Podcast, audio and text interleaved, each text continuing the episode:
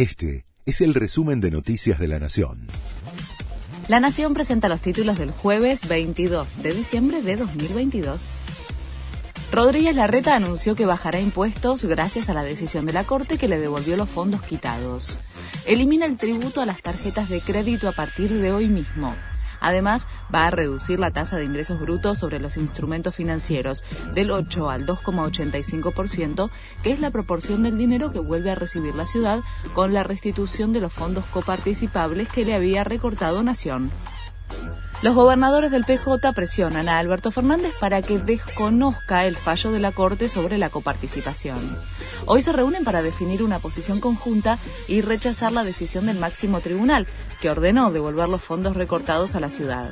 Entienden que se trata de una medida que afecta el federalismo. Piqueteros marchan hoy al obelisco se reúnen en el centro porteño al mediodía y se movilizan hacia el Ministerio de Desarrollo Social sobre la 9 de julio para acampar por tiempo indeterminado. Presionan para que se liberen recursos para los sectores más necesitados antes de Navidad. Además, habrá cortes de ruta en todo el país. Argentina 1985 dio un paso más en su camino al Oscar. La película dirigida por Santiago Mitre es una de las 15 preseleccionadas para conseguir una nominación en la categoría de Mejor Película Internacional. Protagonizada por Ricardo Darín y Peter Lanzani, se centra sobre el juicio a las juntas militares de la última dictadura.